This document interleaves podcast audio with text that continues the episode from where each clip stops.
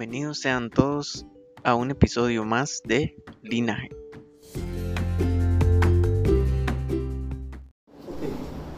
Eh, cuando usted piensa en montar un negocio, lo primero, ¿qué es lo que a ustedes se les viene primero a la mente? A ver, ¿qué se les viene a la mente primero? Vamos a escuchar. ¿Sobre qué? Sobre el negocio, o sea, ustedes piensan en un negocio, si yo quiero independizarme, no quiero depender de nadie más, no quiero depender de ese patrón que me grita cada rato, entonces quiero yo montarme mi propio negocio. O voy a intentar montarme mi propio negocio, ¿verdad? Y para eso voy a hacer esto y lo otro y lo otro y lo otro. Pero ¿qué han pensado que se les ha primero la mente? O sea, ¿qué, qué es lo primero? Capital. Ok. Y los permisos. Yo, ajá. Yo solo Permisos pienso en los municipales, permisos. los permisos. Ok, bueno, capital. Ok. Permisos municipales. Perfecto, ¿qué más? ¿Qué más les ha venido a la mente? Estructura. Personal. La caja del seguro social. Pienso también que, en qué puede ser diferente ese negocio de los demás. Ok, la diferencia de negocios, ¿verdad? El, el mar- el marketing que voy a tener para poder llevar ese producto o ese servicio a esa persona. ¿Qué más? El agua que le trae a uno. ok, vea qué interesante. Todos han pensado en el negocio como tal primero, pero hay varios principios que tenemos que cumplir para que ese negocio funcione. Hay varias cosas, por ejemplo, vamos a, el que tiene Génesis 2.15, Pablito. Ok, ese es el primer punto, léalo, eh, Pablito. Habló pues Jehová Dios a hombre, y lo puso en el huerto de Edén, para que lo labrara y lo cuidara. Ok. Es un sinónimo de custodiar. Cuando el Señor pone a Adán en el jardín del Edén, Él no lo pone y le dice, tome, cómase todos los mangos y todas las manzanas que hayan en los palos y hagan lo que quieran. Sino que también le da la potestad de custodiar. ¿Custodiar qué significa? Cuidar. Cuidar. Es uno de los sinónimos más fuertes, ¿verdad? Él le da una responsabilidad en ese momento. Le dice, yo te voy a dar todo eso. Pero lo primero que le dice, usted lo va a custodiar. Usted lo va a saber sobrellevar. Entonces encontramos en este primer versículo la primera palabra clave, custodiar. Yo tengo que tener, David hablaba de un capital, pero para yo tener un negocio lo primero que tengo que hacer es custodiar ese capital. ¿Cómo lo blindo? ¿Qué es lo que hago? ¿A quién se lo llevo? ¿A quién le doy la cuenta por cobrar, verdad? O sea, ustedes han escuchado de la famosa, los famosos eh, de crédito, ¿cierto? Para revisar a ver si películas palotes yo le puedo dar crédito o no le puedo dar crédito. Si no, yo expongo mi capital. Aún siendo empleados y llevando a cargo un puesto de cuentas por cobrar en una empresa, a usted le están dando la custodia de esa cuenta por cobrar, están diciendo, necesitamos que usted sea responsable y que el capital que nosotros estamos poniendo aquí, usted lo cuide. Despacho no despacho un pedido de alguna persona, ¿verdad? ¿Cierto? Tenemos que medir el riesgo. Dios le da esa potestad a Adán en el jardín de Edén, le dice, y lo va a custodiar, lo va a cuidar. ¿Cierto? Primer punto, y quiero que, que lo tengan presente, custodiar. ¿verdad? Éxodo 23, 12. Éxodo 23, 12 dice, seis días trabajarás y al séptimo día reposarás, para que descanse tu buey y tu asno, y tome refrigerio el hijo de tu sierva y el extranjero. ¿Ok? Resulta que el Señor les dijo que trabajaran todos los días. ¿Qué les dijo? Que tenían que qué? Que descansar, ¿cierto? Dice que tienen que descansar. Cuando ustedes tienen en, visión un negocio, no jamás. Yo tengo que trabajar día y noche y tengo que matarme porque yo tengo que lograr ese objetivo. No, no, no, no, mire, y hoy hay inventario y hay inventario, o tengo esto lo que tengo que hacer. Salado, si tiene que ir a ver Avengers, ¿verdad? Salado. Tiene que terminar el inventario, Hay situaciones, y bueno, aquí no me dejan mentir mis hijos. Yo he trabajado durante 40 años. Tengo 47 de los 7 trabajos. Y le puedo decir que es trabajar, ¿verdad? A veces sábados, a veces domingos. Pero siempre sacaba el rato para la familia. Había ratos que eran para nosotros. Había ratos que eran para, lógicamente, no estoy metiendo inclusive aquí ni siquiera la parte de la iglesia. ¿verdad? Pero había cosas que definitivamente en algún momento yo como persona tuve que controlar. Porque yo trabajaba y trabajaba y trabajaba y trabajaba. Y me acuerdo que David me llamaba y me decía, papi, no me diga que está trabajando y eran las 10 y media de la noche. O Pablo, yo creo que en algún momento me lo ha dicho, ¿verdad? Y bueno, ustedes no saben, saben si hizo está trabajando, yo le digo, está trabajando, ¿verdad? Sí. Pablo me llama y me dice, está trabajando, ¿verdad? Y ¿cómo sabe? ¿Verdad?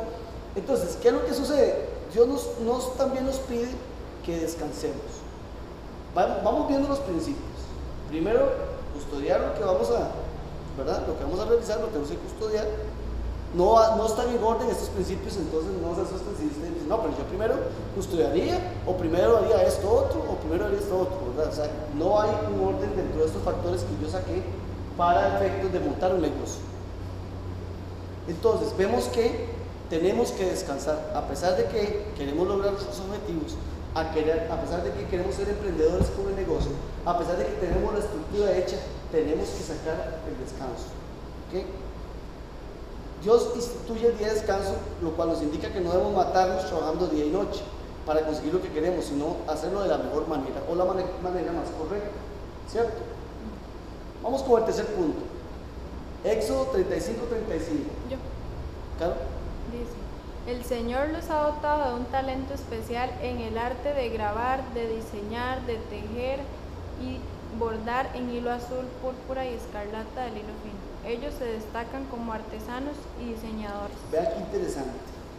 Aquí hay otro punto más. Resulta que yo no sé cocinar, pero yo quiero ser chef. ¿Será que yo tengo ese talento? ¿O será que mi talento realmente son los números? No es el cocinar. O mi talento de, si a mí me ponen a hacer un dibujo, yo le, le dibujo una jupa, dos palitos, ¿verdad? Y cero. En cambio, yo a Pablo a dibujar, a hacer un dibujo y va a hacer un, retrato. Pero ese no es mi talento. O sea, yo no puedo llegar y decir, es que resulta que yo me voy a poner a programar.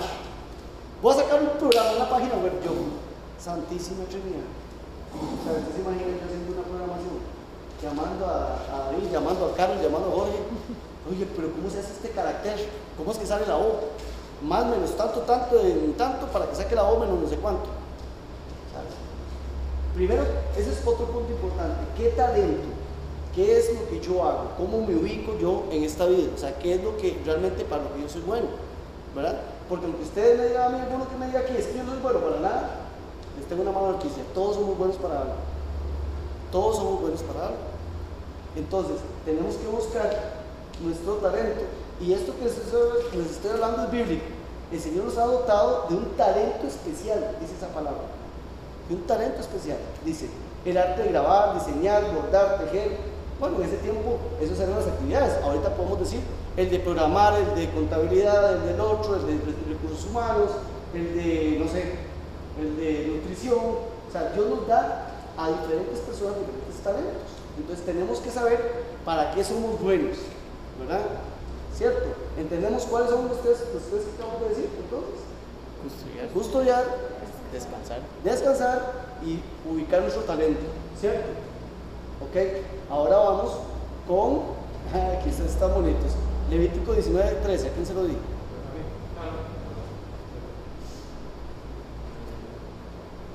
No, no oprimirás a tu prójimo ni le robarás. Ajá. No retendrás el salario del jornalero de tu casa hasta mañana. Resulta que yo tengo una visión de un negocio. Y dentro de esa visión de negocio, yo, eh, no sé, voy a poner un ejemplo de la empresa mía. Eh, me mandan 500 botellas de estas. Y llega el muchacho que la recibe en la bodega y dice, Francisco, llegaron 800, ¿qué hacemos? Les dejo ahí, pedido. ¿Qué pasa si yo le digo que lo deje? Que lo deje. Ellos facturaron 500. No se preocupe. ¿Ya me ha pasado o no me ha pasado? O sea, nos ha pasado varias veces. Que nos mandan más mercadería y no viene facturado. Entonces, la vez pasada el muchacho me pregunta, digo, yo no es que eso no me tiene ni que preguntar. Eso va de vuelta. Porque si yo le robo a esa persona, después me robo a mí. Es, el, esa es la misma, el mismo principio del diezmo, ¿verdad? Perdona que se lo meta aquí. Pero es el mismo principio del diezmo. Si yo le robo al Señor, ¿qué pasa? Viene el saltón, el rebotón y todos los que saltan, ¿verdad? A robarme mis finanzas. Entonces yo me estoy autorrobando, más bien. Esto pasa lo mismo con los negocios. Si usted le roba a alguien, si usted pretende montarse sobre los demás, porque hay mucha gente que monta negocios sobre las humanidades de los demás, no les importa pasarle por el cinco, no les importa robarle quien sea. Conozco personas, valga la redundancia, personalmente conozco dos en Querútez de la Rueda que tienen su capital y se llevaron entre las patas a un montón de.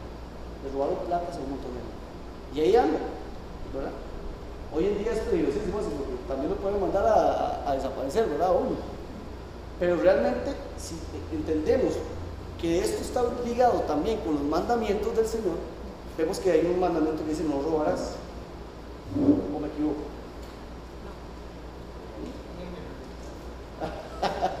No, no es amarás a tu prójimo como a ti mismo. Entonces, usted ama a su prójimo como a usted mismo, no se puede autorrobar. ¿Cierto? ¿Ok? Ese es el del robo. Tengo que tener presente que si yo monto un negocio, tengo que ir con esa visión también. De que yo no puedo pasarle por encima a nadie, porque también le podemos robar de diferentes maneras. Le podemos robar por salario a un empleado nuestro. Claro que le podemos robar.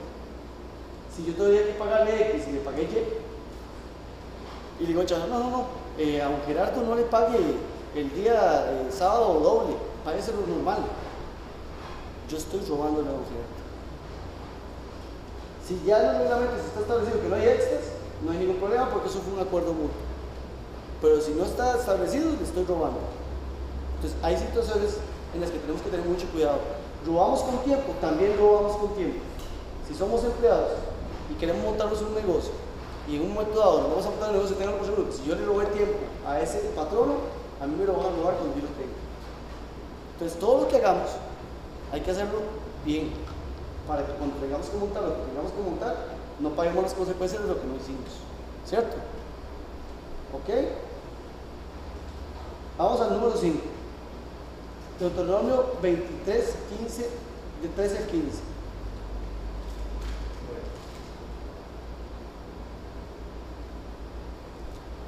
No tendrás en tu bolsa pesa grande y pesa chica, ni tendrás en tu casa efa grande y efa pequeño. Pesa exacta y justa tendrás, lleva cabal y justo tendrás, para que tus días sean prolongados sobre la tierra que Jehová tu Dios te da. Bueno, hay otra, se llama trampa. Que otros dirían robo, pero yo digo que es trampa. Si yo tengo que vender un producto, vamos a hablar que no es un servicio, vamos a hablar que yo voy a vender un producto. Y resulta que ese producto yo tengo la pesa arreglada, como se acuerdan las famosas Marías arregladas de los taxis, ¿verdad? que uno está- desde que se monta el taxi ya va pensando en la María porque usted va corriendo muy rápido. ¿Qué le, qué le dejo? ¿Qué le dejo? El reloj. Y al final decía, bueno, son 3.000, 4.000 cosas hasta que le dolía, ¿verdad? Porque también la tenían pegada a la llanta con una forma de que fuera más rápido la María, ¿verdad? Bueno, ahora como existen los Uber, entonces es una bendición, ¿verdad? Pero en ese tiempo la- con las Marías era una estafa a mano armada. Eso es hacer trampa. Eso es que yo quiera sacarle la plata de la bolsa a la gente, prácticamente haciéndole trampa. Les voy a, decir un, caso que yo vi con mis propios ojos. Un día estaba yo frente a, una empresa que yo estaba asesorando y llegó un chaval a venderle a otro una tolva de esas eh, eh, de en acero inoxidable, ¿verdad? Donde usted, digamos, ahí entra como el maíz y las cosas, entonces se procesan los productos y van saliendo. Era una tolva hermosa, la en un pick-up el señor. O sea, era un señor humilde, ¿verdad? Y le estaba vendiendo la tolva al otro. El otro le hace un cheque, ¿verdad? Dice, ahí está el Banco Nacional, la pura parte, ¿qué va a cambiar? Yo espero. El hombre deja en el pick-up de él la tolva. Bueno, en el pick-up de él no, el pick-up que, él- que él pagó. Baja la tolva del pick-up porque ya señor tiene que pagarle, se tiene que ir. Y era la tolva en acero inoxidable que costaba más de millón y medio, con el señor que se la estaba comprando y se va a ir con el cheque al banco cambiar.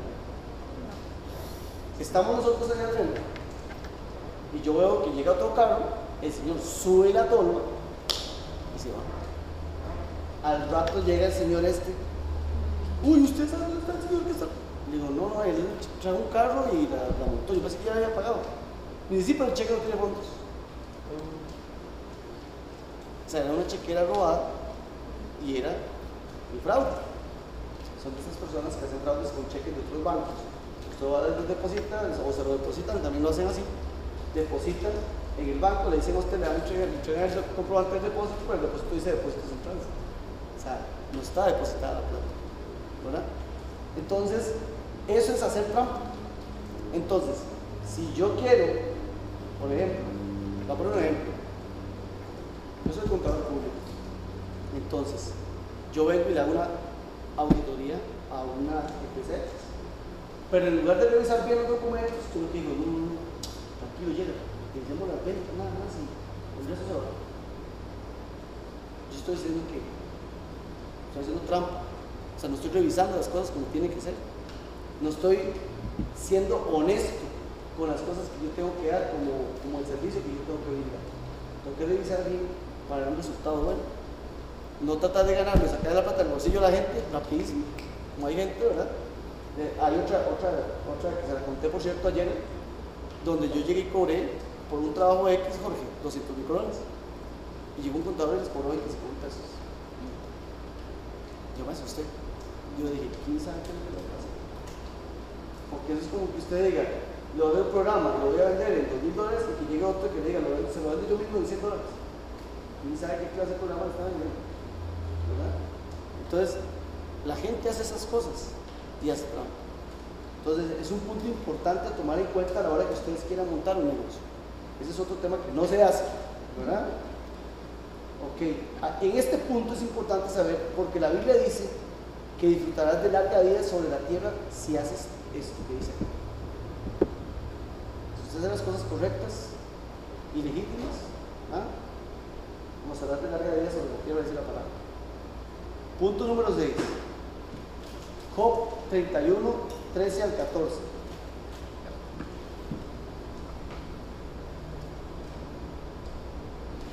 Si hubiera tenido en poco el derecho de mi siervo y de mi sierva cuando ellos confundían conmigo, ¿qué haría yo cuando Dios se levantase? Y cuando él, él preguntará, ¿qué le respondería yo? Ok. Aquí habla de ser justo. Cuando nosotros vamos al mismo tema del negocio a nivel de producto o inclusive a nivel de servicio. Si yo pretendo cobrar más de lo que se tiene que cobrar, también es correcto. A ver, no puedo cobrar menos porque yo regalo mi trabajo, pero no puedo cobrar más porque no estoy estafando a la gente. ¿Cierto o no? a este es como, yo, yo una, muchas veces le he dicho ayer a, o a, los hijos que han trabajado conmigo, les he dicho, no, a esta persona le voy a regalar la certificación, no se la voy a poner, porque tal vez es una certificación para una beca, es una persona de muy bajos recursos, y, no sé por qué motivo, ¿verdad? El Estado le pide una certificación de un CPA, pero le pide una certificación de CPA. Normalmente yo se lo regalo. Pero hay momentos en que yo digo, ah, no, aquí llega una empresa que vende millones y así es cierto que, ¿verdad? ¿Por qué? Digamos, siempre hay que cobrar lo justo. Uno va a cobrar lo justo. Pero yo digo que sí les cobro caro porque sí les voy a cobrar, ¿verdad? No porque, no porque los voy a estafar. No, entonces, si resulta que esa certificación cuesta 100 mil, yo le voy a cobrar los 100 mil. O sea, a ese sí se lo regalo, que no puede pagarlo.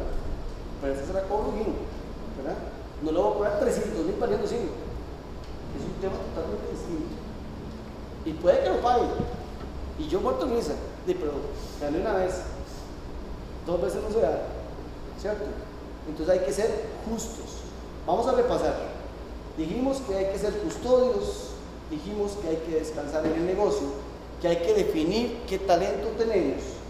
Que no hay que defraudar. Que no hay que hacer trampa. Y que hay que ser justo. Dice el punto número 6. Punto número, vamos a ver, 7. Yo diría alguien de Nehemías. No. No, entonces ese no, ese no, no, no lo tenía en cuenta. Eh, Salmo 112, 5. El hombre de bien tiene misericordia y presta. Ok. El hombre de bien. Ok. Aquí habla de otra palabra interesante, la generosidad. Resulta que la generosidad tiene que ser parte de nosotros. ¿Qué significa eso? Significa que en algún momento Dios, yo creo que Dios en, en sus dos mandamientos, eh, no, perdón, Jesús en sus dos mandamientos más fuertes, dijo, amarás a tu prójimo como a ti mismo, uno de ellos, ¿cierto? Nosotros a veces vemos, no sé, discúlpeme si aquí hay algún nicaragüense, si no lo hay, pues entonces no me disculpen. Eh, nosotros muchas veces vemos a los nicaragüenses con cara de ladrones, con cara de esto, con cara de lo otro, y son seres humanos igual a nosotros. Son personas igual a nosotros. Yo soy otra de las personas que en algún momento dado, cuando hay un asesinato de un nicaragüense cerca de a ciertas personas o algo, me he llenado de- de- de- de cólera de muchas cosas. Exactamente. Y no sabemos qué pasaría si nosotros estuviéramos en Nicaragua, si fuera al revés. ¿Qué pasaría si nosotros estuviéramos ahí? Tratando de sobrevivir. Y nos hicieran eso. Entonces, la parte de la generosidad es una parte donde no es, no se confunde, y mis hijos me van a, se van a reír cuando diga esto. ¿Cómo le pasa a mi mamá? Que mi mamá pasan 500 eh, eh, piedreros y a 500 piedreros les da un pedazo de pan, ¿verdad? Y si se queda sin, arroz y frijoles se las da todo, ¿verdad? Eso no es ser generoso, eso es no saber que a quién darle lo que tiene que darle. Ellas tienen un corazón especial, yo la amo a mi madre, ¿verdad? Pero ella quiere darle a todo el mundo, es más, tanto así que pasaba una vaca y le daba vaca. No, les estoy en serio, mis hijos no me mentir. La vaca pasaba por frente de la casa y volvía a ver así. En serio, en serio. Llegaba a tocarle por todo. Llegaba a tocarle por toda la casa, men. O sea, era increíble, ¿verdad? Entonces pasaba así, no salía con un pedazo de pan y se lo daba a la vaca. ¿ah? Increíble, ¿verdad? Bueno, la. Entonces, entonces, no es quedarnos sin nada, ¿verdad? Porque también hay que ser qué? El primero, custodios, ¿cierto? De lo que Dios nos da. Entonces tampoco dice que demos todo. Aquí interesante es, la generosidad tiene que estar en nosotros. Cuando montamos un negocio tenemos que saber, y yo no sé si ya lo ha visto también ahí, dice que uno tiene que hacer una mano y decir lo que hace con la otra, ¿verdad? Pero eso es un, tema muy importante, muy bonito, porque eh, eh, no sé si has visto los trabajos de, la gente esta de, la cuenta bancaria, la gente esta de- a mí me encanta, que es la Eso es, eso es, es que se me da el nombre de ese, ¿verdad?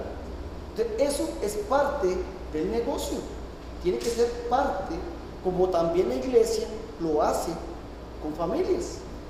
Si, a- si no hubiera generosidad en la iglesia, ¿para qué existen las iglesias? Si es parte de. No sé, ustedes saben que aquí a todos en algún momento nos han tocado las primicias. Mm. Un día le decía a mi ¿cómo para qué me arroz? No, no, no. Le decía yo, no, no, y se lo den otro necesita. Y un día me agarró la pastora y me puso en mi lugar. Y me dice, usted está evitando la bendición que Dios tiene para usted. Y yo me puse a pensar, bruto, hijo mío, ¿verdad? En lugar de aprovechar la bendición, eso es como cuando un hijo mío me quiere invitar a almorzar. ¿Usted cree que le voy a decir que no? Claro que le voy a decir que sí. ¿verdad? O a cenar, o a cenar, Pero eso es yo recibir la bendición de ellos. Y es interesantísimo, ¿verdad? Esa parte de la generosidad dentro de un negocio en marcha o un negocio que se vaya a pretender, hay partes que hay gente que inclusive dentro de su mismo presupuesto o su misma proyección de su negocio meten la parte de, ¿verdad? Como parte de colaborativa a X ente o lo que sea, ¿verdad? Ok, entonces generosidad. Ay.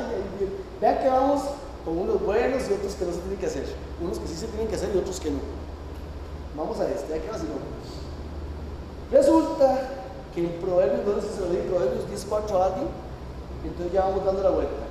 Proverbios 10.4, quiero leer. Bueno. eh, eso. Proverbios 10.4, eso.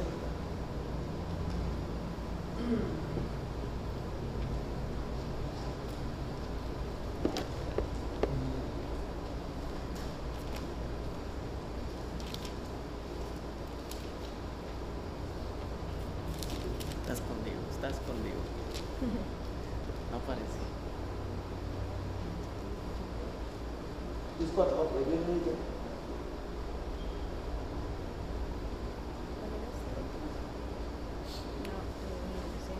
Generosidad. Sí, 10, 4.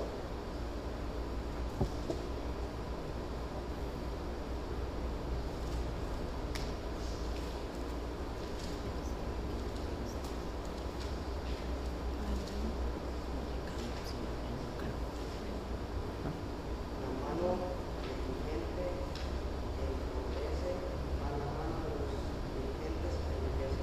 Excelente. En la nueva versión internacional dice, los perezosos pronto se empobrecen, ya como lo dice aquí. Los que se esfuerzan en su trabajo se hacen ricos. ¿La que va no?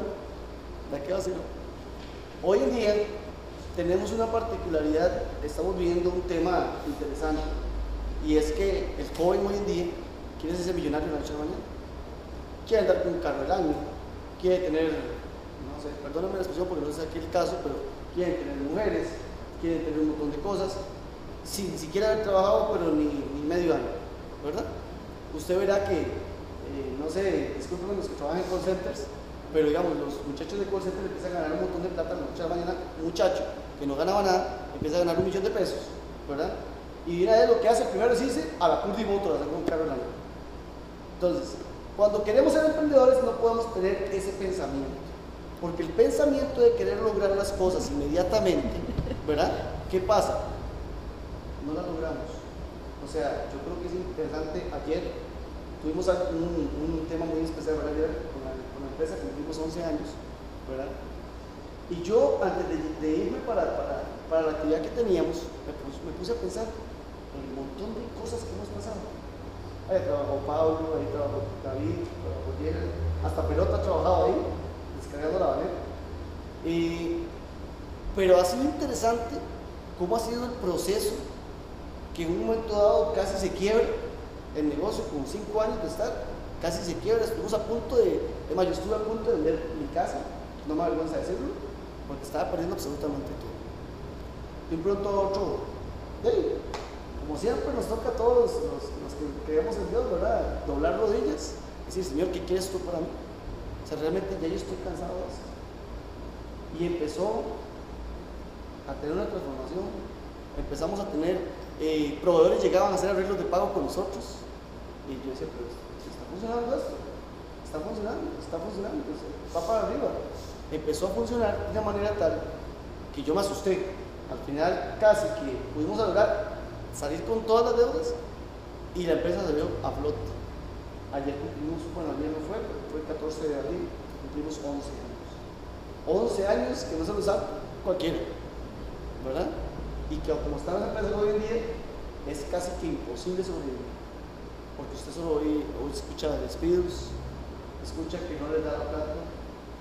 Si hay alguien que puede hablar de impuestos en este país, yo. los impuestos que hay aquí en este país son elevadísimos y vienen más fuertes.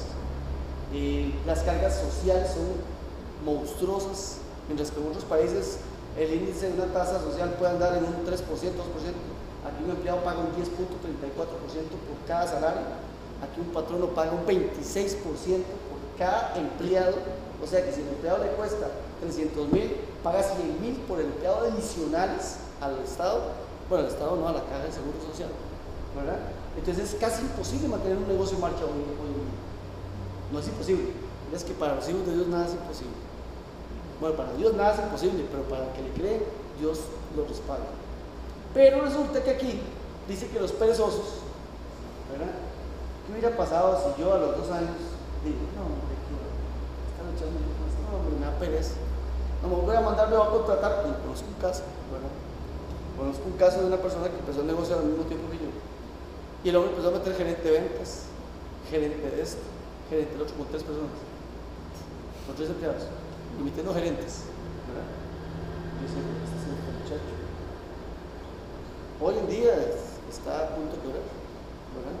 Porque esos mismos gerentes, esas mismas personas lo han quebrado, ¿verdad?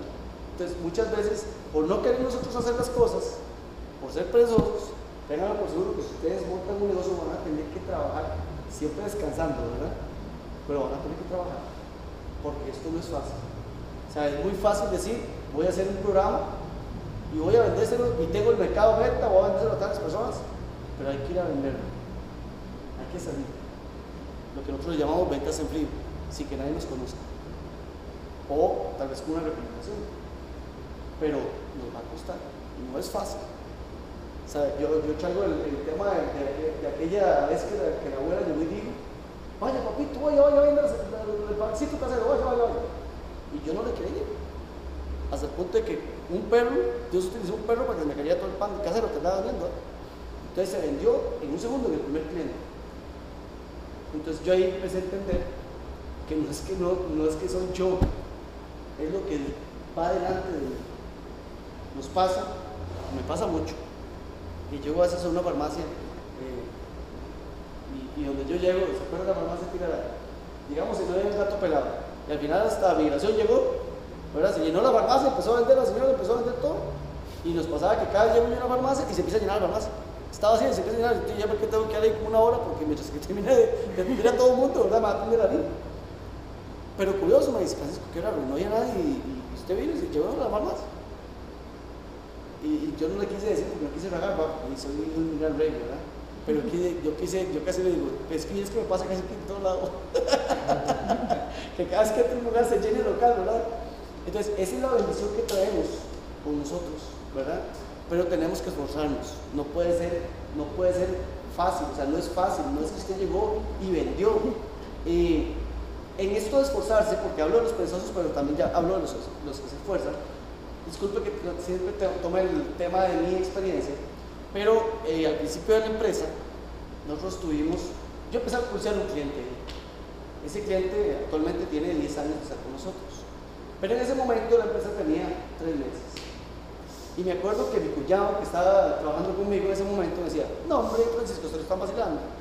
Yo iba a reuniones, y a reuniones, y a reuniones, y a reuniones. Francisco, sí es tonto, va a ver si le vende otra cosa, que sea un guante de látex a otra para otra farmacia. Dice, ¿para qué, ¿para qué se va a meter azúcar? Le voy a decir nombre, ¿verdad? ¿para qué se va a meter azúcar? No, no, no, es que yo tengo fe en Dios que yo sé que yo voy a pegar ese cliente. Y yo te- tengo fe en Dios que a los seis meses exactos de estar yendo a reuniones, viernes, lunes, miércoles, a la hora que me citaran, Francisco se iba volado para Sucre a hacer reuniones para ver precios, para ver productos. Entró un correo electrónico, recuerdo que decía, bueno, Francisco, empezamos a trabajar a partir del primero de octubre. Y me acuerdo que yo se lo llevé a mi cuñado le digo, "Ve, usted decía que no. Y solo ese cliente, ¿cuánto compra? Como 3 millones mensuales. Pero el hombre no creía. Yo tenía que esforzarme, Dios me, me pide a mí que yo me esfuerce. O sea, no va a ser fácil. O sea, el negocio es muy bonito. O sea, cuando usted tiene un negocio propio, es muy bonito. Es interesantísimo. Y ya cuando está sobre marcha, usted a veces llega al negocio y usted dice, mira, esto no es de Dios. ¿Será que esto es mío? A veces usted no cree. Usted llega al negocio, yo casi nunca voy ya. Y, y llega al negocio, ¿verdad? Eso también llega a pasar. ¿Ah? Eso también llega a pasar. Eso llega a pasar. Que llega un momento en que ya usted está metido en el negocio. Porque ya es un negocio en marcha. Llega un momento de que el programa que usted hizo tendrá cuatro chavales ahí programando, yo no sé usted. Y usted nada más viendo probar las facturitas y ahí, y haciendo visita de clientes ahí, esas visitas donde tomar cafecito y, Sí, sí. y con el cliente. Poner la cara, ¿no? Y esa parte también se llega a disfrutar. Yo la estoy disfrutando en este momento. No, estoy tampoco muerto de risa, y tampoco estamos muertos de risa, ya lo sabe. Ni estamos sentados ahí esperando que. No, no, tenemos que seguir trabajando, ¿verdad? Seguir trabajando. Pero llegan momentos y son etapas bien bonitas del negocio, del emprendedurismo, ¿verdad? Emprendedurismo, es como se dice. Pero cuando usted va a aprender algo aquí interesante, no tenemos que ser perezosos, tenemos que esforzarnos. Y es bíblico, todo lo que les estoy diciendo es bíblico. O sea, no lo estoy inventando Francisco Sánchez, es bíblico. Vamos, eh, ya no se ahora mucho, ya casi terminamos. Dice el punto número 14. No, mentira, 10. 70. Proverbios, el punto número 425. Proverbios 13.4, ¿quién me lo lee? Proverbios 13.4. Ya. Bueno, es un esgrima entonces. Es un... ok, diga. Los perezosos ambicionan mucho y obtienen poco, pero los que trabajan con esmero prosperarán. Vea qué interesante, aquí hay una palabra que se llama ambiciosos. Ok. Cuando en mi vida pasa a primer lugar el dinero, estoy listo. Vea qué interesante. Resulta que ustedes ya tienen el negocio en marcha, ya les va bien, ya están, como dicen, ¿verdad? El pelo, ¿verdad? No me malinterpreten, sostenerse el pelo. Eh, ustedes no quieren dejar de ganar, quieren más, y quieren más, y quieren más. La ambición es re mala, porque eso significa que usted tiene su mirada puesta en el dinero. Ya pasa a un segundo plano Dios, primero que nada. Y tercer plano su familia. Usted quiere ganar dinero como no gana. Tiene que ver qué hace, pero usted tiene que hacer dinero. Conozco una persona que, por cierto, lo regañé, es amigo mío. Esa persona tiene la plata que puede tener, la que quiera tener cualquiera de todos juntos. ¿Verdad? Tiene mucha plata. Resulta que tiene que hacer una operación y no quería invertir 400 más, 40 millones. Y el hombre tiene más de 3 mil millones. Pero no quería invertir 40 millones en en él. Ve qué interesante. Ayuda a todo el mundo. Ve qué interesante. Pero no quiere invertir en él 40 millones para una operación que es de vida o muerte. O sea, no es que voy a quitarme unas costillas para verme como, aquella mujer que cantaba. Como Shakira o no sé, no sé. No era que tampoco se iba a hacer una, una cuestión estética, ¿verdad? Sino que era una operación delicada. Y decía que no, que él prefería ir al, al- al hospital médico. Porque ya, eh, o sea, para él perder 40 millones, o sea, era perder 40 millones. O sea, no era invertir 40 millones. Eh, o sea, cuando usted puede tener una cuenta, vea, se los digo así muchachos, ustedes están muy jóvenes, algunos muy jóvenes, otros ya un poquito más, más grandes. Pero cuando usted pueda tener 10 millones o 5 millones en una cuenta y a usted no lo mueva tener esa plata ahí, ustedes entendieron el motivo del, del asunto. Porque la plata no es para ir a un mall y gastar todo lo que tengo, que ahorita vamos a entrar a ese punto. La plata no es para eso. La plata no es de como tengo 10 millones, de no, yo tengo que ir o tengo que ir a Estados Unidos. Yo quiero montarme ahí en los, en los chiches de Universal. A como el lugar. Y si tengo que sacar un préstamo o inclusive utilizar una tarjeta de crédito para ir, lo hago. ¿Verdad? Yo, cómpreme todo lo de marca que quiera, ¿verdad? Ah, está cayendo por ahí. ¿Verdad? Eh, no, en el momento que ustedes logren solventar un capitalito y saber que está ahí, pero que ustedes no dependen de ese dinero, sino dependen de Dios, ustedes entendieron ese sentido de la. Tal vez cualquiera diría, pero esto es usted, y usted, no, no es eso, no es eso. Porque muchas personas ganan 500, 300, y les voy a contar una historia de Barcelona que es cierta, pero en Barcelona, queremos ganar 300 y gastar cuánto? 400.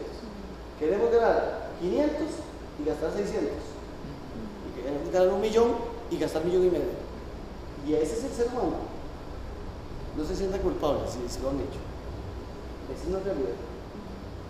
No, no, no entendemos o no nos metemos en la cabeza de que si estamos ganando 500 y vamos a ganar un millón, pues sí, basándome en el presupuesto de 500 y empiezo a guardar. Porque en el momento que usted entiende eso, usted sigue viviendo con 500, usted no necesita vivir con más. ¿Para qué? Si usted va a ganar un millón, guarde los 500. ¿Verdad? Ahora, son cosas distintas. Y ahorita que vuelvo a a Pablo me acordé. Si yo quiero sacar 200 mil más de aquí para pagarme la universidad, estoy haciendo una inversión. No estoy haciendo un gasto, es una inversión que va a ser retribuida. Guardo 300. Ahora, si vivo una lipidia y apenas puedo pagar todo y apenas me alcanza, pues de ahí ya no se puede hacer nada. Pero, por ejemplo, es un ejemplo que les estoy dando. Resulta, y mis hijos sí saben de ese, de ese chiste, porque es un chiste, pero es, es la vida real, que había un señor que estaba sin trabajo, tenía, no sé, póngale, seis meses sin trabajo. Y va donde el pastor para que ore por él. Dice, pastor, yo necesito que usted ore por mí para que Dios me bendiga. El pastor viene y le pone las manos y le dice, Señor, necesitamos que, usted- que tú te proveyas de ese- del trabajo, que tú eres el trabajo. Me han pasado 15 días y el hombre consiguió trabajo. Bueno, está muy feliz. En poco tiempo, pasaron seis meses, un año, no sé, y le aumentaron el salario del doble porque le dieron otro trabajo. Ahí mismo en. Y el hombre empezó a diezmar, y empezó a diezmar, y empezó a diezmar, ¿verdad? Ya diezmaba 30 mil, diezmaba 60 mil, después estaba diezmando 100 mil. Cuando el hombre al final de 5 años lo ascienden a jefe de producción o gerente de producción, le empezaron a pagar 3 millones de pesos. Y se donde el pastor y le dijo, pastor, no puedo pagar 300 mil pesos de diezmo. Jamás voy a pagar 300 mil pesos de diezmo, mucha plata. Dijo el, muchacho. Y entonces le dice el pastor, pero eso, eso suena muy fácil, fulano, le dice. ¿De verdad, pastor? Sí. Entonces él pensó que decir, 100 mil pesos que está dando, ¿verdad? Dice, yo oro por usted. Señor, arruínalo para que vuelva a tener el mismo trabajo de 300 mil dólares para que él pueda dar de los 30 mil pesos. Es un sentido figurativo, ¿verdad? Pero es la realidad. Nosotros no vemos, o sea, nosotros no vemos en un negocio las cosas pequeñas que significan mucho. Vemos que perdemos por aquí, perdemos por aquí, que aquí no más. Yo esto no voy a más, yo esto aquí. Y ambicionamos. Eso es lo que le pasa al ser humano. Ambiciona, pero de una forma muy. Usted puede ambicionar, pero de una forma correcta. Porque la palabra ambición, yo no me traje, no tuve el tiempo de traerme una definición, digamos, en la eh, Academia la ¿verdad? Para que me dijera exactamente qué significa ambicionar. Pero muchas veces la ambición mal medida es mala. Ok, vamos con Proverbios 13, 11. 13, 11. Y ahí que me busquen Proverbios 16, 8. Y para terminar, Proverbios 21, 5. 13, 11. 13, 11, 16, 8. 16, 8 y Proverbios 21, 5.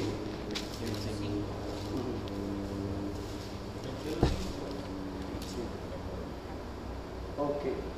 Vea qué interesante. Proverbios 13, 11. Las riquezas de vanidad disminuirán, pero el que recoge con mano laboriosa las aumenta. Ok. En otra versión dice, la riqueza lograda de la noche a la mañana pronto desaparece, pero la que es fruto del arduo trabajo aumenta con el tiempo. Qué interesante. ¿Qué significa esto? Que un negocio, yo empecé hoy y ya mañana estoy ganando de millones. Significa que nada es rápido. Ese es otro punto interesante. Nada es rápido. Es muy difícil que ustedes piensen que ya yo me monté hoy las cosas cuando, bueno, se me vino a la mente un tema que me encanta. A mí me encanta poner comparativos con, lo que yo dado. Y me acuerdo de- del primer pedido que nosotros fuimos a dejar a Cartago. Nos entró un pedido de 8 mil colones. Y yo era, ¿ah, viste? La van a dejar de esto, se iba el primer pedido de la empresa. El día 14 de abril del 2008. Fuimos a Cartago, me acuerdo que, Camachito le enseñó a, a Jonathan a vender en Cartago, ¿verdad? Entonces el primer pedido que entraba, y solo ese pedido fue a Cartago, o sea, era más la gasolina que yo iba a gastar que lo que costaba el pedido, pero yo estaba emocionado, porque era el primer pedido que se iba para Cartago. Y cuando yo empecé a entrar más pedidos, más pedidos, más pedidos, yo me asombraba de cómo Dios nos estaba respaldando. Pero estamos hablando de 11 años y todavía la empresa no está consolidada. ¿Cierto? Todavía no está consolidada. Llegará el momento, Dios sabe cuándo, y va a ser el momento. Y, va a ser el momento y el, tema de, de- de- de ponerme a mí en la cabeza, bueno, Fran, ahora sí, ya, a los 15 años, a los 20 años, no sé cuándo va a ser. Por eso es que eso es importante, nada es rápido, ¿verdad? Vea que parte del emprendedurismo, no es que les estoy arrobando, no les estoy. Si no me la jueguen. Porque puede ser posible que Dios a ustedes les ponga el negocio y que en 3 años, 4 años ya estén ahí arriba, ¿verdad? Pero lo importante es saber que nada es rápido. Importante saber que no puedo ser más ambicioso de la cuenta, ¿verdad? Ahora vamos a Proverbios 16, 8. 16, 8. Ajá.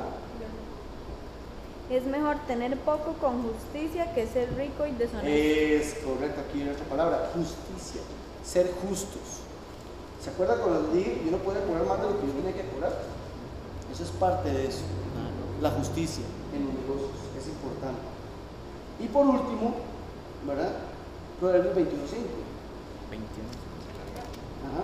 Los pensamientos del diligente ciertamente tienen- tienden a la abundancia, mas todo el que se apresura alocadamente de cierto va a la pobreza. Vean que yo no estoy inventando, Francisco no está inventando las cosas.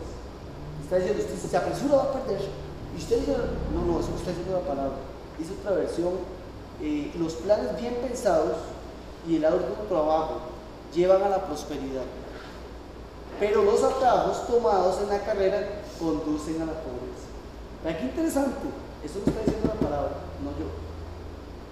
Muchas veces las personas, no, no, pero dejámoslo por aquí. Y vea, y si usted al chaval para que le dé la licitación, yo conozco gente así.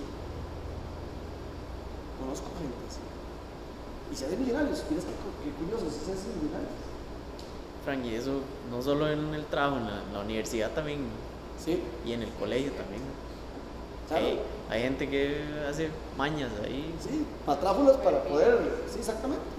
Vean, yo conozco gente y gente que se dice cristiana y que no, lógicamente que por reserva no lo voy a decir el nombre, y una empresa muy fuerte aquí en Costa Rica que gana millones de licitaciones en la caja. Pero ellos tienen a todo el personal de compras, como dicen muy grande, comprado.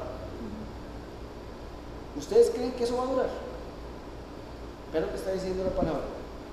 Los atajos tomados a la carrera conducen a la pobreza. No está diciendo que les va a ir muy bien.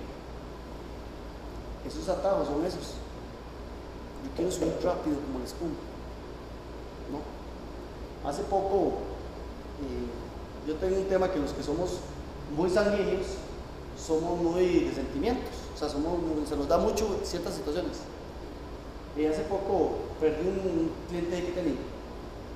Y yo me estresaba y todo, y le comentaba a Gerard, pero qué raro Gerard. Y me habían pasado, Gerard, no sé, ni una semana. Dios me quería sacar de ahí.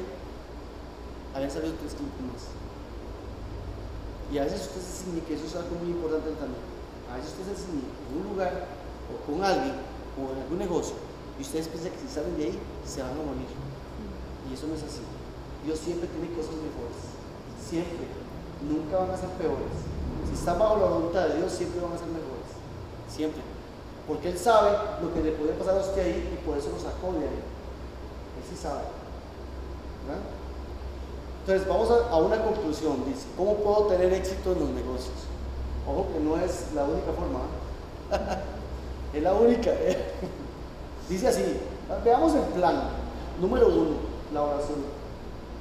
Eso es número uno. Poner en oración cualquier negocio que vaya a emprender para tener la guía del Señor. Es la primera. Segundo, tengo que tener los objetivos trazados. Si yo voy a montar un negocio, tengo que tener bien definido mi objetivo principal y los objetivos específicos del negocio que yo voy a montar. O sea, ¿a dónde quiero llegar? ¿Qué quiero hacer? Es que yo quiero venderle a toda la zona franca, pero ¿qué le va a vender? Sí, es que yo voy a venderle este producto, este producto, pero, o sea, a ver, ¿cuál es el mercado? Entonces usted empieza, ya, ya que estamos tirando más a la parte administrativa. ¿Qué quiero llegarle yo? ¿A quién le voy a llegar yo? Entonces tengo que tener mis objetivos del plan de negocios hecho. Presupuesto, lo que decía David. Este es uno de los puntos más importantes a tomar en cuenta cuando yo quiero emprender un negocio. ¿Por qué? Porque lo ideal de emprender un negocio, muchachos, es hacerlo con recursos propios. Eso es lo ideal. Significa, sin, perdón, sin embargo, no significa que yo no pueda sacar un préstamo, porque a mí pasó. Cuando yo monté el que hipotecar mi casa, ¿verdad? Y cualquier mujer le decía uno, ¿qué? ¿Hipotecar la casa? ¿Usted está loco? ¿Cierto? Y bueno, le dije, como, "Ah, lo matan. Eh, entonces, si es con ahorros, perfecto.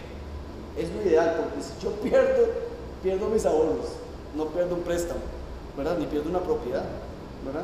Sin embargo, no significa que no se pueda hacer. O si yo tengo activos, por ejemplo, yo tengo un carro, Me acuerdo que a mí me dolió el alma. Tenía un carrito, un Honda SI, de esos recortaditos atrás que eran de las famosas ranitas, pero lo tenía con unos aros y con una cosa. Tenía, pues, era el mejor carro de mi vida, tenía que marcar era un carro 86, pero era lo que yo más apreciaba, una de las cosas que más apreciaba. Y me acuerdo que me dice mi ex esposa, me dice, José, tenemos que vender el carro. ¿Qué? ¿Vender el carro? Tenemos que vender el carro. ¿Cómo vamos a, cómo vamos a dar la prima? Pero no vender el carro. Si ese carro lo tenía con unos aros, y era lo que más apreciaba yo en ese momento, ¿verdad? Y para poder hacer la inversión de la casa, tenía que vender el carro. No había forma. Vea, yo la busqué. Vea, y si alguien que hace memoria, negocios es Francisco Sánchez, ¿verdad? Y le busqué por todos lados, no había forma. Tenía que vender el carro. Y tuve que pasar de un Honda SI con aritos, con un super radio, a un Peugeot 76. Usted se puede imaginar que era para mí montar un Peugeot 76. Usted ve nada de carros así así. Me soltaba el volante así de juca para medio lado. ¿verdad? O sea, era increíble. Era increíble. Pero era lo único que me podía comprar con 200 mil pesos. ¿verdad? Me compré un carro con 200 mil colores. Y al final lo vendí en 250. Pero lo básico fue, pude obtener la prima de mi casa. Y me compré la casa. Porque resulta que antes de eso me había pasado un chasco que en ese tiempo había familias, que, gente que hacía proyectos de vivienda, pero eran estafadores, eran proyectos ficticios. Entonces te daba la plata y me robaron como 250 mil pesos. Estoy hablando del dos, no, del 90 y, sí, hasta un vago, estoy bien. Del 96, por ahí. Era plata, ¿verdad? ya estaba lleno de camino.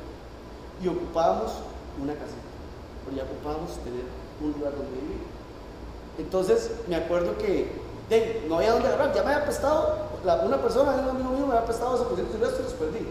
¿De dónde iba a agarrar la otra plata? Para agarrar la prima de la casa. Y solo vendí el carro. Y el carro que tenía yo más bonito del mundo, ¿verdad?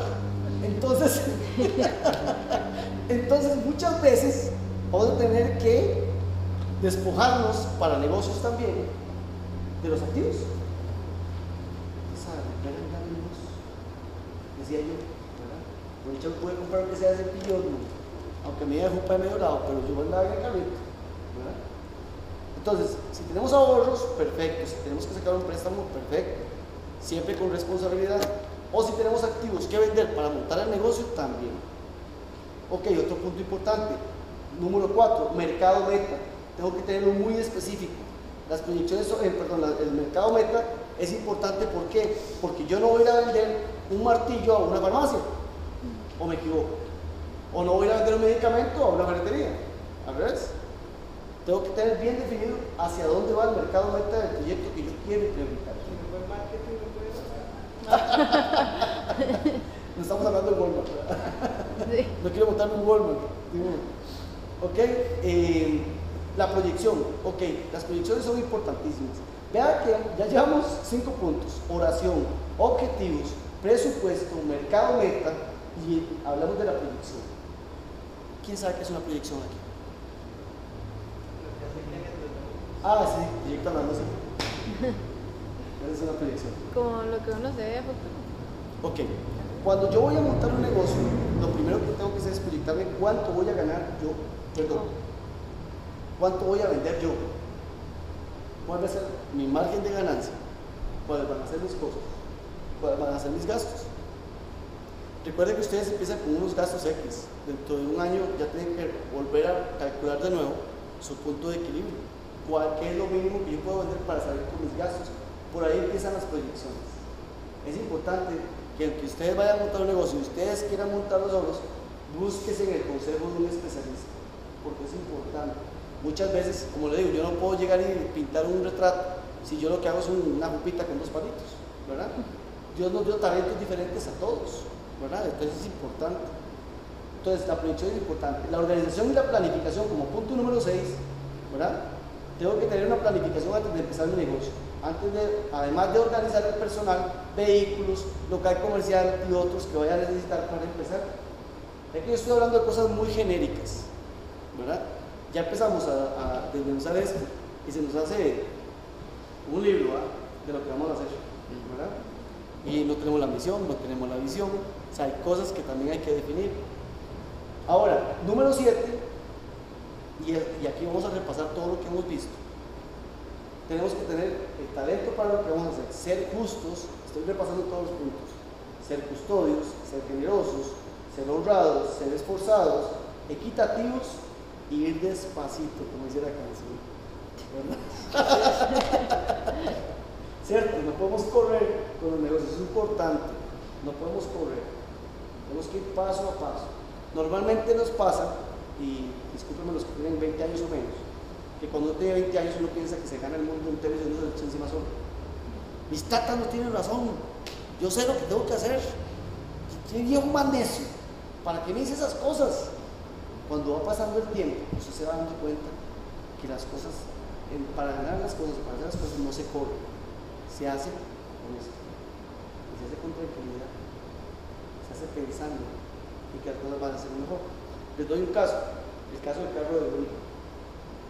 Esta vez a mí me pasó un chasco con el carro de mi otro hijo, ¿verdad?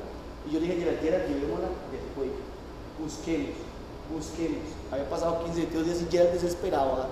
Y tenía la plata ahí y todavía no hemos ido a comprar el carro, ¿verdad? Y entonces resulta que al final nos salió una, una oferta que aunque él tiene que meterle el carrito, al final el precio nunca lo va a encontrar en el mercado en ese precio. Nunca. Como casi más de medio millón, como 600 mil pesos menos de lo que costaba. Y no era aquella oferta, ¿ah? que estaba afuera. Fuimos a ver un carro que decía oferta afuera, en- ahí en Grecia. No, mira el estornaco de carro, mira, claro, eso estaba en oferta, ¿ah? pero estaba repintado y bueno, reconstruido, ¿ah? Pero lo peor de todo es que estaba y el hombre decía oferta. Vea, esto es lo último, a mí mucha gente, mucha gente está interesada. Yo, ¿dónde está la gente? ¿Verdad? No había nadie, ¿verdad? Está lleno. Está lleno el asunto, ¿verdad? Y al final digo, no, hombre, vámonos de aquí, ya esto está reconstruido, digo, vámonos de aquí. Ese carro está matando. Yo veía que me decía, mira, así, y así, así, claro. Ya cuando, cuando vamos a tener claro, me dice, vámonos.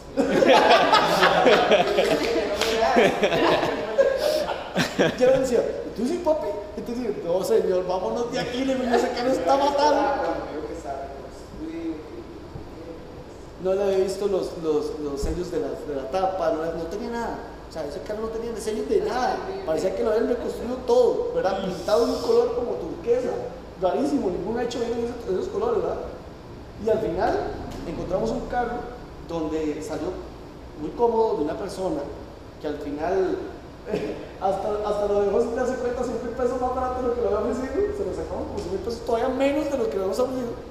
Y al final, pues gracias al Señor, ahí está el carrito. Y- entonces, en ese punto de despacito, es a lo que yo me refiero con ese punto, ¿verdad? Que no hay que correr. Y los errores, no defraudar, no robar, no hacer trampa y no hacer las cosas con pereza. Porque si las hacemos con pereza, no vamos a ir nada. Es más, nadie la avisó, ya llegó. Así se los digo, ¿verdad? Entonces, importante, eh, es algo rápido, bonito. Realmente no, no, no lo elaboré mucho porque si me meto, mira las miles. La, eh, no, no, no lo elaboré mucho, pero realmente miras que, que es, que es interesante. A mí me encanta hablar de eso. Yo, yo, ya cuando meterse ya en lo que son números, todavía es más, todavía. ¿ah? Puede dejar una segunda parte. cuando quieran. Ya podemos entrar al negocio en marcha ya como tal, ¿verdad? Que podría ser interesante también. Pero es importante siempre, por eso lo puse primero el punto de la oración, cuando vayamos a hacer cualquier negocio, poner en manos de Dios siempre las cosas. Yo quiero que papi me compre tenis de marca, ¿verdad? Y me compre esto. Primero pídele a Dios. Del Señor, repárale mi papito para que mi papito me pueda comprar de marca. Cuando usted empieza a comprar sus cosas, empieza a buscar así los zapatos más baratos. Uno empieza a buscar lo más barato, sí. Empieza a ir a Payless. Ya le pedí a papi Es en pantalones. serio. Uno empieza a Oiga, usted dice- Yo era uno que no me compraba tenis que no fueran Nike y ahora para bretear me compré unas que me costaron como 15 mil Unas migueres, unas migueres.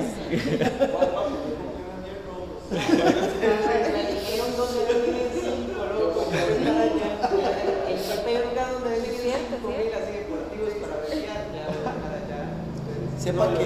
Yo soy una que yo me acuerdo que yo le había pedido unas tenis a y también con ¿Ustedes me entienden? Ahora sí me entienden. Yo le saqué a papi en 70 mil los patines. ¿Y se los sacó a papi o a la persona que está vendiendo? No. A papi se los saqué. No, hombre, qué pecado con Gerardo. Yo no le he hecho aumentos a Adrián.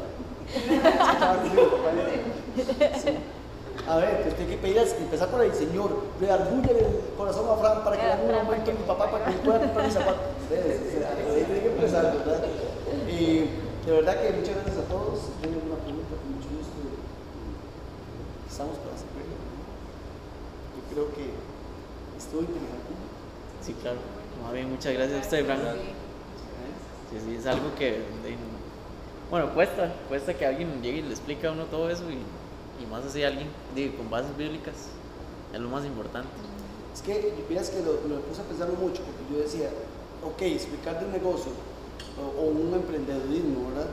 Pero importante primero saber cuáles son las bases bíblicas para poder montar mi propio negocio. Mm. Hey, si, si no lo sé, yo monto un negocio de lo que era y, y como les digo yo a ustedes, me llevo las patas de cualquiera y hago lo que quiera y, y rápido que, que prospere, ¿verdad? Y pero esa prosperidad no es real, ¿verdad? No es real. Sí, yo pienso que a veces uno, bueno, yo antes era así, si no fuera por Jorge, que me ayudó más bien a, a pensar más grande, porque uno a veces piensa como que el final o las metas de uno al final siempre son como, ¿qué es lo más alto que uno puede llegar a una empresa? Jefe, gerente, o sea, yo sé, está bien.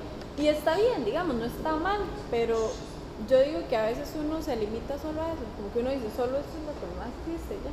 Y no, y hay demasiadas cosas que aportarle al mundo, digamos, o sea, no es con empresas, con igual en las empresas que uno crece también, con nuestros talentos, pero siento que eso a los jóvenes ahora, o sea, tal vez como que es bueno abrir nuestra mente a este tipo de cosas, porque no solo existe sí, trabajar para empresa ya, sino que uno puede crear cosas nuevas. Vieras que en el momento que ustedes no tengan un objetivo claro de tener su propio negocio y vivir toda la vida, yo conozco un amigo de nosotros, ¿verdad? Yo acaba de pensionarse de trabajar 55 años en Canal 7. Y lo tomo como ejemplo porque eso es lo que ustedes quieren. Trabajar 50 años para un patrón. Les pregunto, Miras que este es un, mercado eh, nacional muy interesante porque aquí vienen los extranjeros. Hablo de venezolanos, colombianos, hablo de mm, muchos venido, muchos peruanos, y hacen de este país sus negocios. Y nosotros no lo hacemos, nosotros seguimos pensando en un salario. No les estoy diciendo que renuncien a su trabajo y hagan lo que quieran, no. No, no. Quiero que dejarles claro eso. La Lo- carta, sí. Exacto. Y lo que les estoy diciendo es, es más, y lo voy a tomar como ejemplo rápidamente. Un amigo peruano vino aquí a Costa Rica y él vio una oportunidad de negocio de traer esas bolitas antiestrés, esas, esas eh, ¿verdad? Después se fue y vio que en Walmart nadie vendía bolas de, de esas de plástico. Y hizo los estantes y empezó a vendérselos al. En ese momento, ese muchacho empezó con un. ¿y ¿Te acordás del delante que usted tenía? Sí, ¿verdad? No, eso es una belleza, la cual no estaba haciendo la televisión. Es un estornaco, ¿verdad? Y en este momento anda en una Prado la- ¿verdad? A pura bola plástica. Ustedes entienden lo que les quiero decir. Ajá. O sea, nosotros los ticos estamos dejando que los extranjeros vengan a hacer negocios en este país y lo hagan y los consuman. Y nosotros seguimos dependiendo de un salario, que no es malo, vuelvo a aclararlo, sino que dejamos que otros hagan con este país tan rico que hay en este momento, porque to- todavía aquí en Costa Rica se pueden hacer muchos negocios. Y, este, y vayan pensando, muchachos, eso es un consejo de un país de servicios. Vayan pensando en servicios o del área tecnológica. Porque si usted se monta aquí un, si usted es especialista en recursos humanos, montese una oficina de servicios, de cap- capacitación en recursos humanos. Si usted es ingeniero de sistemas, montese una empresa que haga software y ponga a trabajar siete personas. Si usted es contador, no no les digo lo que podemos hacer contador. Pero eh, es, es así, hay que pensar así. Es. Y Sí, sí, se, se pone como. ¿Cuál es el? ¿Cómo era el que se llamaba el que estaba el, antes? el, el estuche. ¿Cómo era el que se llamaba el que estaba antes en Chepe? Marito. Con Marito, Mortadela. Se pone con Marito Mortadela a Le cantar. voy a quitarle el escote ahí a la parte. No, Frank, y ot- otra cosa que tal vez, bueno, los chiquillos que todavía estamos en la universidad o los que están en el colegio, desde el colegio Yo soy un chiquillo, yo todavía estoy en la universidad. también, sí, sí. Si uno le, o sea, si uno le pone desde la universidad, yo siento que, es, bueno, Frank me- tal vez me lo confirme, después Dios lo bendice con todo lo que usted le puso en la universidad. Dios lo después, son- cuando usted emprenda o cuando en el trabajo al que usted llegue, Dios le recompensa eso. Si usted se quiso, se esforzó lo más que pudo por sacarse la mejor nota, Dios lo recompensa después. En el trabajo, con sus jefes. Cuando usted menos se da cuenta, su jefe llega y le pregunta, no sé, este, tal cosa y usted por aquello supo, eh, no sé, o porque le puso en la uva tal materia y usted supo y le supo responder y ya, le fue bien. Entonces, también yo, yo siento que de la U, si uno va pensando en eso, va bien encaminado. Vieras que las cosas no salen solas, muchachos. Ese es otro tema que decía ayer. A veces, el a veces no. En la mayoría de los casos el conocimiento se paga. ¿Por qué? ¿Por qué digo esto? Porque no es lo mismo que Pablo sepa utilizar cualquier cantidad de máquinas, impresoras de X cosa, con tal color y con... No, estoy inventando algo, ¿verdad? A que Pablo nunca haya usado una máquina de esas y no pueda decirle al patrón cómo usarla, ¿verdad? O sea, cuando usted se vuelve casi que indispensable, bueno, no es indispensable en ninguna empresa, pero casi indispensable, usted empieza a tomar rumbo de su vida, porque usted empieza a entender que usted puede ser capaz de realizar cosas. Y eso no se, no se gana de la noche a la mañana, vuelvo a repetirlo, ¿verdad? Se gana año con año en la universidad. La universidad es parte del aprendizaje que usted agarra. Porque a mí me decían, más, un- les voy a contar algo rápido también. Un amigo me decía, pero usted qué le pasa metiéndose con 47 años a la universidad más? Usted está loco. ¿Qué le pasa a usted? Y yo le dije, ¿sabe qué es lo que pasa? Que este año y medio de universidad que voy a durar, nada más, me va a dar a mí pie para poderle decir a cualquier asesor de tributación, usted está equivocado. No, mire, lo que usted está diciendo es pura paja. Ya, ya lo hago, de todas formas, ya no me cumplir de la se los digo. Pero digamos, hay, hay, hay momentos en los que usted solo con la universidad se lo va a enseñar. Yo no puedo refutarle a Pablo algo de música, porque Pablo está estudiando música.